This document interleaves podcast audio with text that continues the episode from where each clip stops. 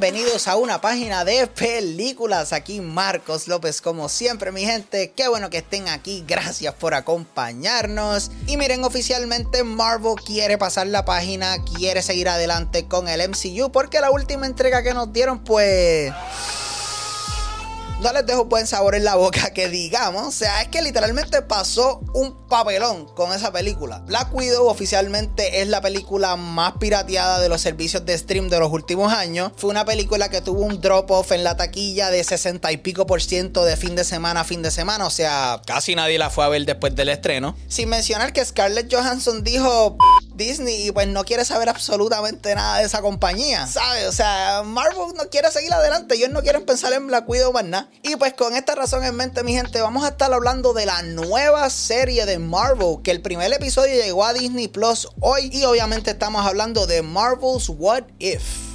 Para los que no saben, What If sigue los eventos detrás del final de Loki, que vio la creación del multiverso, y ahí vamos a ver cuando en el MCU pasa un momento súper importante, cómo pudo haber ocurrido de una manera diferente y cómo eso pudo haber afectado al resto del universo. Mi gente, tengo que empezar diciéndoles que esto era una serie que yo estaba esperando bien, bien brutal. Y es que como que me daba ese vibe al principio de ser como lo fue Love the Robot, que yo me esperaba que fuese algo un poco más antológico. Ok, tenemos a Captain Carter, que es el primer episodio, tenemos a Marvel Zombies, tenemos a Spider-Man como Doctor Strange, you name it. Tenemos un montón de cosas que no necesariamente tenemos que conectar una con la otra y ponemos irnos súper al garete. Pero pues después nos enteramos que no va a ser una antología como tal. O sea, todo tiene una secuencia. Va a llegar un momento dado que lo que pasa en este episodio puede afectar este otro episodio. Pero en Arrea Bichuela, ¿qué nos pareció el primer episodio de What If? Mi gente, el primer episodio tiene sus detalles, pero en general es un muy, muy buen comienzo para una serie animada. Y este primer episodio sigue la historia de Captain Carter. O sea, ¿qué hubiese pasado si Steve Rogers no hubiese, hubiese vuelto Capitán América?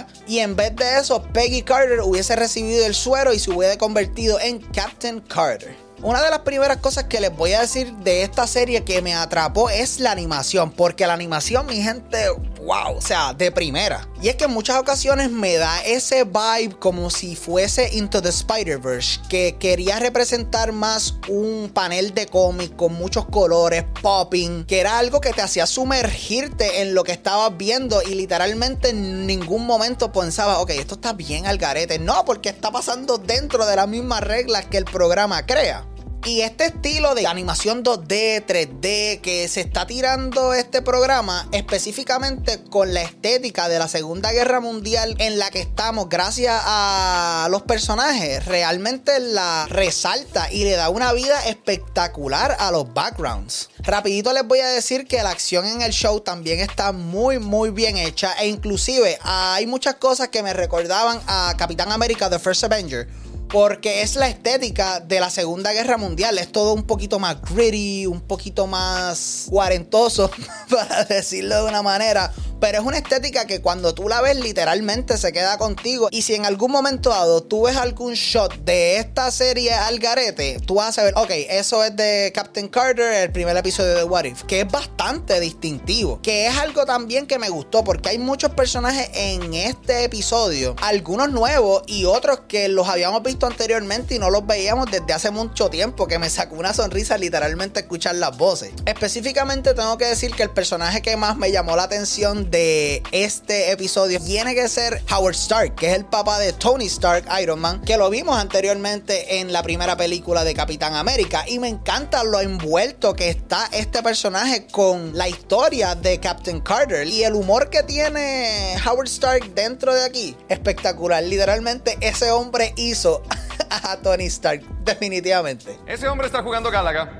Yo que no lo vimos, pero sí. Y antes de seguir con los demás, quiero también decirles que me gusta que Dominic Cooper presenta a Howard Stark como si fuese el Q del universo de Marvel. O sea, Q es el que le hace todos los gadgets y todas las cositas a James Bond. Porque, como ustedes saben, él fue el que bregó con el escudo de Vibranium para el Capitán América o Capitán Carter. Pero este también le da un suit bien brutal a Steve Rogers, que es el Hydra Stomper, que está bien chévere. Me encanta la animación que presenta y en verdad es un detalle bien brutal. También fue súper cool ver a otros personajes clásicos del MCU, como lo eran los Howling Commandos, que era el crew de Capitán América, ver también a Red Skull me encantó. Sin mencionar que la relación entre Peggy y Steve era bien, bien adorable, porque claramente tenemos a el cambio de roles, por lo menos en la relación. Ahora tenemos a Steve que se quedó como el tipo flaquito, como el tipo normal que siempre había sido, versus Captain Carter, que ahora se convirtió en la mamá de los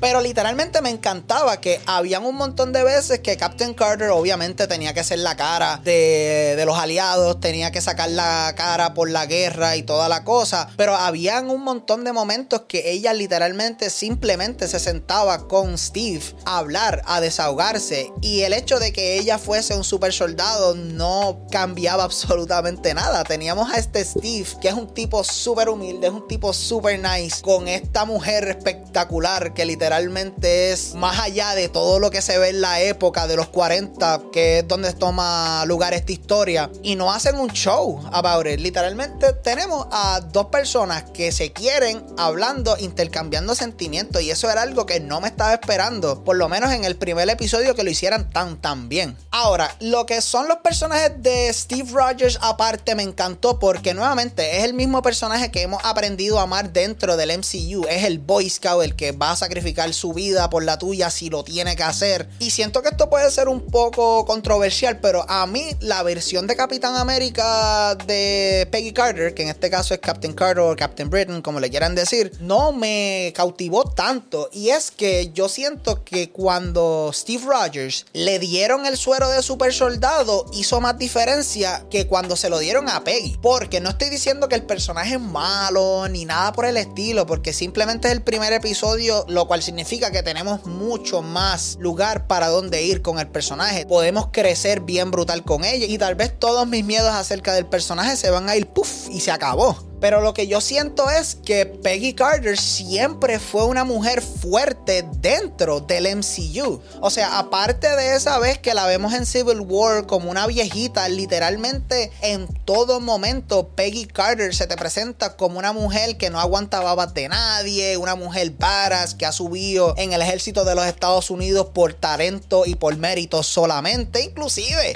hay una escena donde un soldado le rapea y ella le mete un puño frente a todo el mundo. Que es un personaje que nunca ha tenido ese problema de, presencia. Nunca ha tenido ese problema de que Captain Carter llegaba, o sea, Peggy Carter llegaba a un lugar y todo el mundo decía, mira esto. Negativo. O sea, ella ya tenía el respeto porque ella era una posición bien alta dentro del ejército de los Estados Unidos, sin mencionar que es una de las fundadoras principales de lo que es Shield. Así que verla a ella con el escudo para resaltar como que, ah, eso es, lo hice muy bien, estaba bien nice. Y los elementos del empoderamiento femenino que se exploran en este episodio están muy bien hechos. Pero cuando lo comparamos con lo que vino antes, con Steve Rogers, de que literalmente la primera vez que vemos a ese hombre es cuando lo sacan de un teatro y le entran a puños porque el tipo no se quiere callar. El tipo que cuando tiran una granada al piso, todo el mundo corre para el lado y él se le tira encima para que no le pase nada a nadie. Ese flaquito me daba mucho más feelings que la perfección de Peggy Carter. Y nuevamente, Peggy Carter, Captain Carter, Captain Britain, Tita Alcachofa, como le quieran decir, tiene mucho break para convertirse en un buen personaje. Pero por el momento, literalmente sentí que. Por otro lado, hablando de cositas que no me gustaron, sentí que el episodio le metieron un montón de cosas para el poco tiempo que dura. Porque, o sea, ¿cuánto dura este episodio? Déjame ver cuánto dura esto.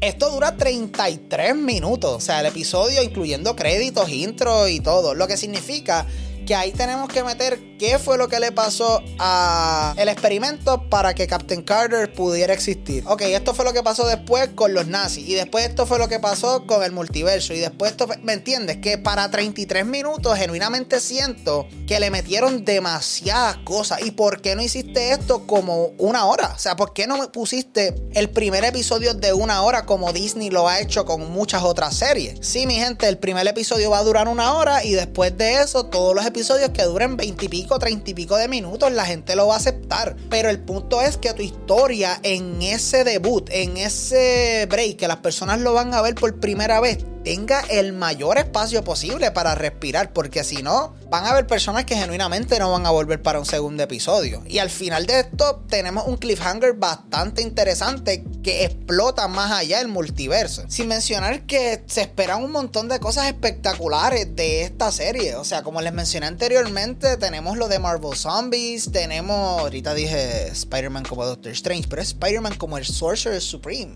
Que eso tú no lo puedes hacer en una película live action porque la gente va a empezar, wow, ok, pero esto, lo otro. Pero animado, tú sabes que tienes ahí. Pero mi gente, lo más importante, en mi opinión, y lo más que me toca un poquito el corazón, es el hecho que aquí en What If es la última vez que vamos a escuchar a Chadwick Boseman como Black Panther. Así que esos episodios sí que nos van a tocar un poco el corazón, así que hay que estar pendiente.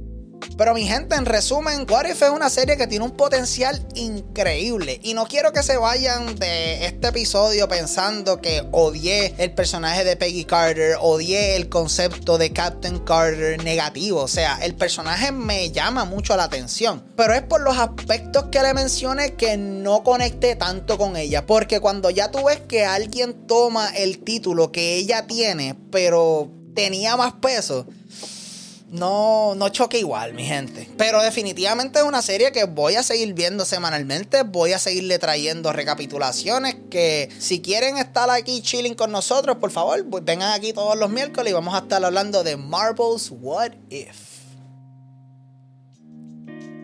Y eso ha sido todo por el episodio de hoy, mi gente. Espero que se lo hayan disfrutado y como siempre, gracias por el apoyo. Nada de esto estaría pasando si no fuese por cada uno de ustedes. Son los duros. Y mi gente, la semana que viene no queremos hablar de nada de superhéroes, por favor. Así que si quieren sugerir algún tema o algo, por favor, escríbanos a nuestras redes sociales que estamos en todos lados como PD Películas. O también nos pueden escribir a nuestro email que es at una página de películas a gmail.com. Allá la orden. Así que se me cuidan mi gente y sin mucho preámbulo. Vámonos para el cine.